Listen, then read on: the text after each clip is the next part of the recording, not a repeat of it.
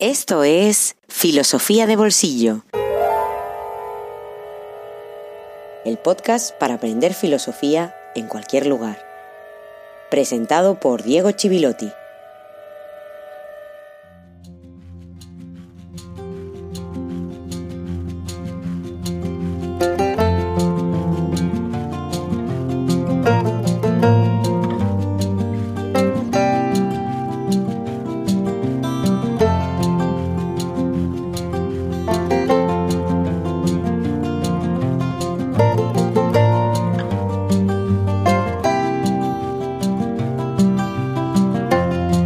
Días, buenas tardes o noches y feliz jueves filosófico número 72.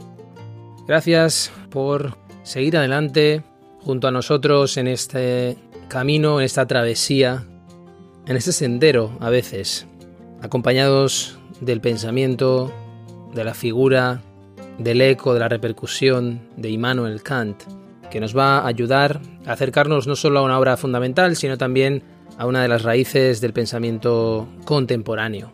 Uno de esos autores que no es fácil, hace unos días lo comentaba en el grupo de Telegram en el que participan todos los mecenas de este podcast, lo comentaba Belén, y lo comentaba respecto a qué es la ilustración.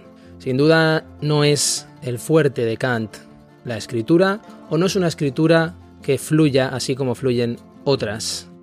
Pero cuando uno va entrando en su terminología, en el mundo conceptual que teje, que construye, comienza a entender la arquitectura de los textos, la arquitectura de ese pensamiento y también va entendiendo las relaciones que va estableciendo Kant entre todos los ámbitos, porque sin duda fue uno de los más grandes pensadores sistemáticos, pensadores sistemáticos que a partir de determinado momento de la historia dejaron de existir. La filosofía se volvió una actividad fragmentaria, como lo es hoy, Hoy ya no quedan grandes pensadores sistemáticos, pero Kant fue uno de los últimos y uno de los grandes representantes de esa manera de hacer filosofía. Un episodio que le quiero dedicar a Luis Campo. Muchas gracias, Luis, por formar parte de esos ya 65, si no recuerdo mal, estoy hablando como siempre de memoria, mecenas que están sosteniendo a filosofía de bolsillo como el gran Atlas sostenía el mundo todos esos titanes son los que están haciendo posible que Filosofía de Bolsillo se encuentre en los inicios de esta ya tercera temporada. Así que muchas gracias Luis y muchas gracias a todos los que lo estáis haciendo posible.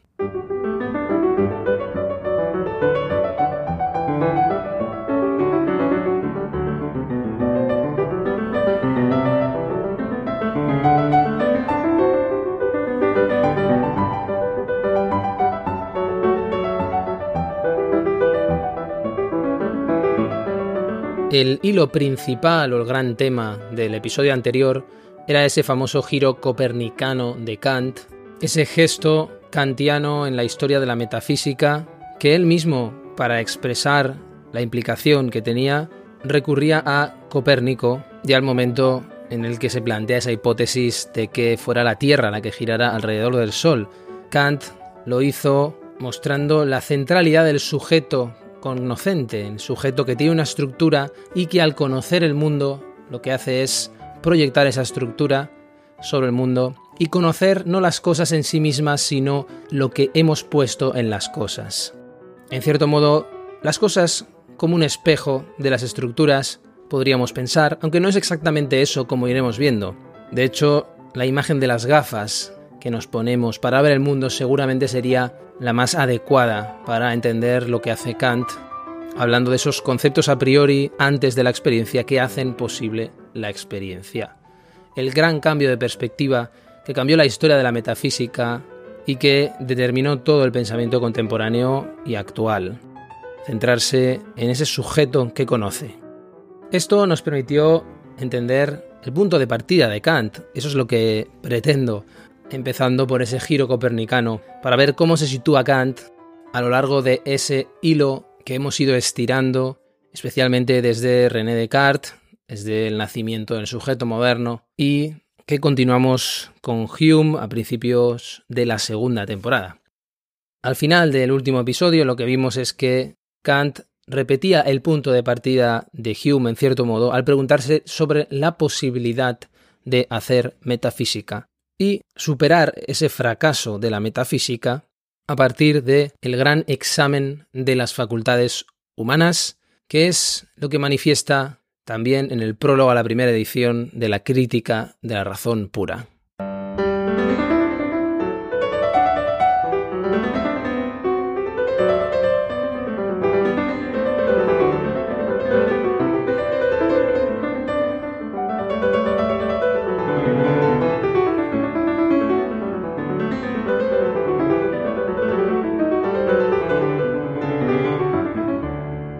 Nos va a ayudar a entender, yo creo, mejor esto que entiende por conocimiento Kant. Para Kant, el conocimiento es un proceso de síntesis y de unificación, lo que él va a llamar la síntesis trascendental. Eso es lo que estamos haciendo continuamente cuando nos abrimos al mundo, cuando estamos aprendiéndolo con H intercalada. De acuerdo con lo de síntesis, que ya veremos con más matices. Pero ¿qué quiere decir trascendental en este contexto? Lo trascendental en Kant es todo conocimiento que se ocupa tanto de los objetos como del modo de conocerlos. Y es esto segundo lo que es importante. Por lo tanto, no es el objeto en el que se fijaría el empirismo, ¿verdad?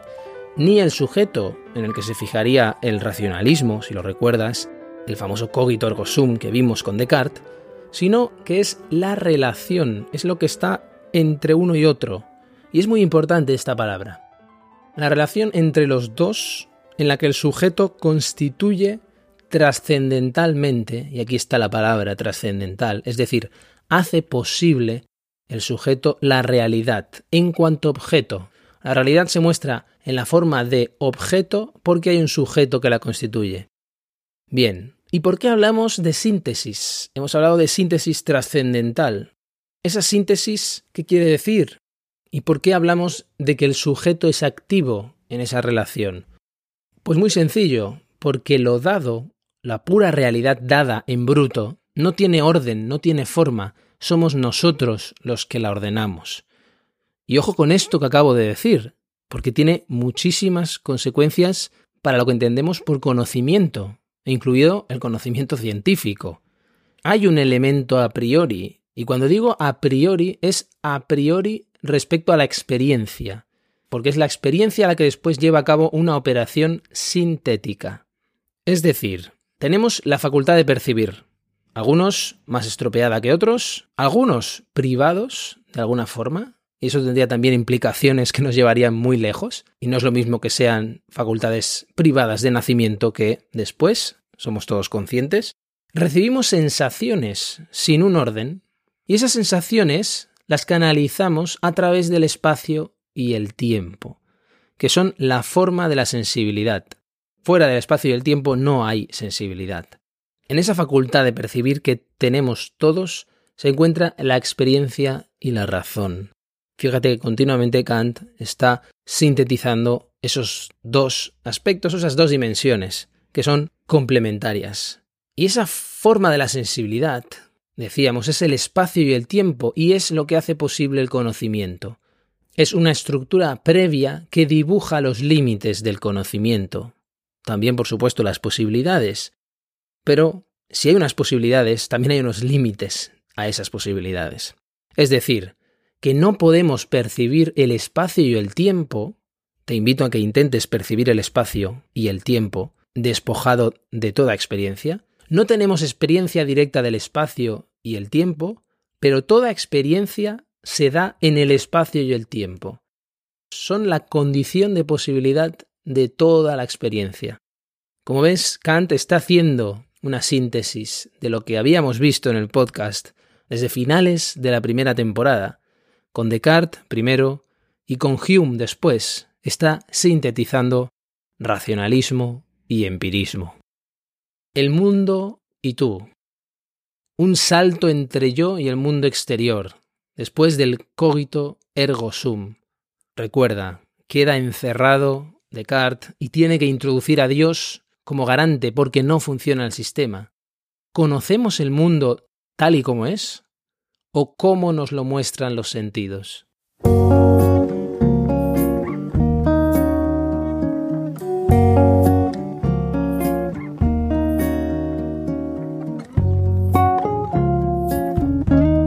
Un libro en el bolsillo.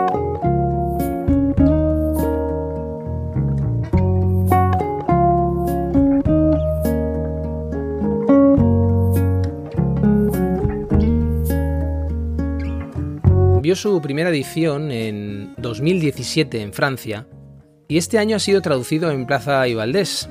¿Qué es el veganismo? Un título que, como me decía su propio editor, ha despertado mucho interés. Y es lógico que lo despierte, promete algo que necesitamos en tiempos de confusión, que es una definición. Uno de los propósitos de Un libro en el bolsillo, esta sección del podcast que estrenamos a principios de la segunda temporada, es el de hablar de cuestiones que generan controversia y debate en la actualidad, pero hacerlo con textos que nos permiten ir un poco más allá de las proclamas superficiales que tanto, tanto abundan en las redes. Este libro logra cumplir con eso y lo hace aclarando conceptos que en esos debates suelen confundirse, y además lo logra en muy pocas páginas. Apenas pasa de las 100 si incluimos en ello las notas. Una doctora en filosofía y un doctor en literatura Valéry Giroux y Ronan Laroux, muy activos en la defensa de los derechos de los animales, unen esfuerzos para ofrecer un trabajo sencillo, sintético, riguroso. ¿Qué es el veganismo? Aborda el veganismo como consecuencia normativa de la ética animal, que es una rama de la filosofía moral hasta hace 50 años muy minoritaria, prácticamente inexistente. La ética animal tiene su fundamento científico en la sintiencia animal, en lo que sienten los animales, a partir de la cual podemos considerar a los animales sujetos morales y por lo tanto miembros de la comunidad moral y no recursos a nuestra disposición, es decir, en situación de igualdad con los seres humanos. Veremos que en Kant precisamente la moralidad se basa en considerar a los sujetos morales como fines en sí mismo y no como medios a nuestra disposición. Lo que asume esta postura es que todas las actividades que causan sufrimiento a los animales son innecesarias desde la ropa hasta la alimentación. Desde esa premisa, Giroux y Laroux critican el veganismo desde una perspectiva animalista, analizando en qué sentido cierto veganismo desplazaría la cuestión desde la acción política a la moral individual, desarmándola frente a las instituciones y la sociedad. Más allá de una controversia gastronómica, el libro recorre la dimensión ética y sociopolítica y subraya mucho esta cuestión de nuestra relación con las otras especies y, como no podía ser de otra manera, tiene tintes de manifiesto en guerra contra intereses muy concretos de la industria agroalimentaria, que sostienen lo que llaman la frágil hegemonía del carnismo. Porque es el carnismo, junto al especismo, un concepto que propuso Richard Ryder hace 50 años, equiparable al racismo o al sexismo, los que sostienen el antropocentrismo, esa mirada que nos sitúa en el centro y que nos hace vernos como la cima de la naturaleza. De hecho, esta es una propuesta para un movimiento de justicia social que libere a los animales. Dicho sea de paso, este carácter de manifiesto, casi inevitable, hecho desde una trinchera y su brevedad también, en ocasiones lleva a establecer conclusiones polémicas muy apresuradas o sin la necesaria justificación, como aquellas referidas a una psicología de los veganos, requeriría más espacio. Por debajo de una guerra cultural, de raigambre intelectual, existe una guerra económica y política, que como afirma este texto, se cobra millones de víctimas a diario. Muy breve y de lectura sencilla, es una excelente introducción al movimiento y también a las nociones fundamentales del veganismo en todo aquello que implica para la filosofía moral actual, que es mucho y que no podemos desatender si nos interesa el pensamiento contemporáneo, y que, pienso yo, debería ser leído especialmente por aquellos a las antípodas del movimiento y especialmente aún más a quienes les incomoda su auge.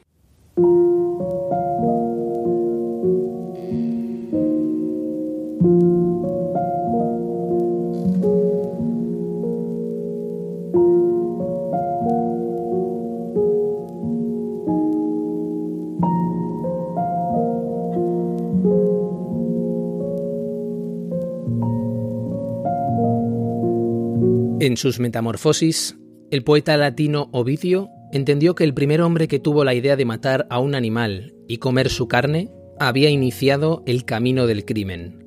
Nunca antes se había derramado la sangre. Esta acción fatal precipitó el final de la Edad de Oro e inauguró la Edad Maldita, era en la que aún vivimos. Unos siglos después de Ovidio, un filósofo como Porfirio quiso ver en la dieta de Pitágoras una forma de remediar esta desgracia. Sostuvo que si la humanidad adoptaba el vegetarianismo y dejaba de tiranizar a los animales, entonces la justicia, que había abandonado la tierra para alcanzar el cielo, volvería a nosotros.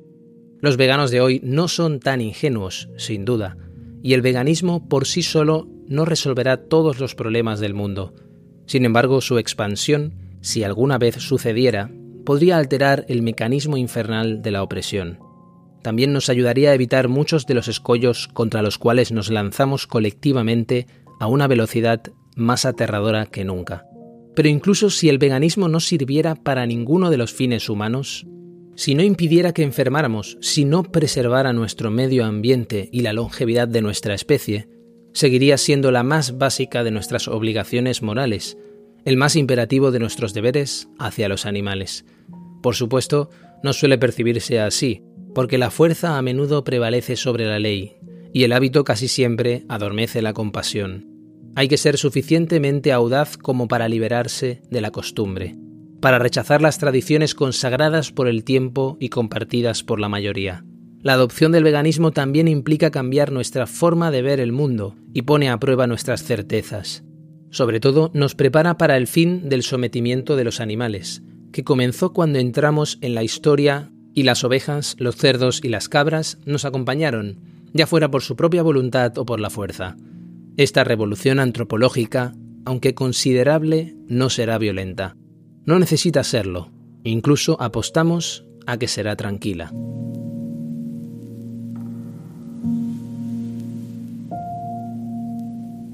Valéry Giroux y Renan Laroux. ¿Qué es el veganismo? Editorial Plaza y Valdés.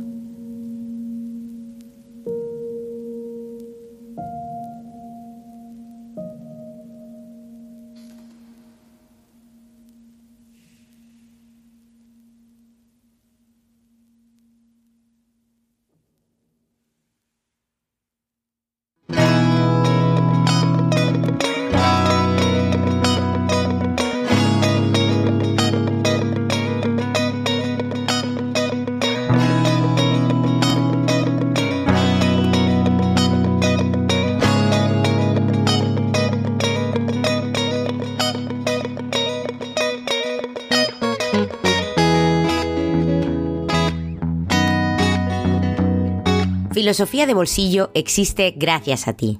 Hazte mecenas y accede a todos los contenidos en patreon.com barra filosofía de bolsillo.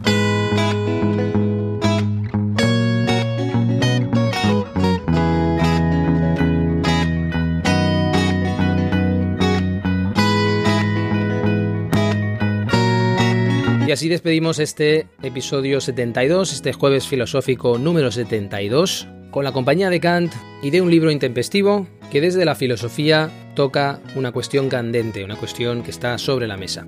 Muchas gracias a todos los que habéis completado otro jueves filosófico más. Espero y deseo que con más herramientas para seguir pensando y seguir ampliando vuestra visión del pensamiento occidental y un episodio que, como decía al principio, ha sido posible gracias a Luis Campo.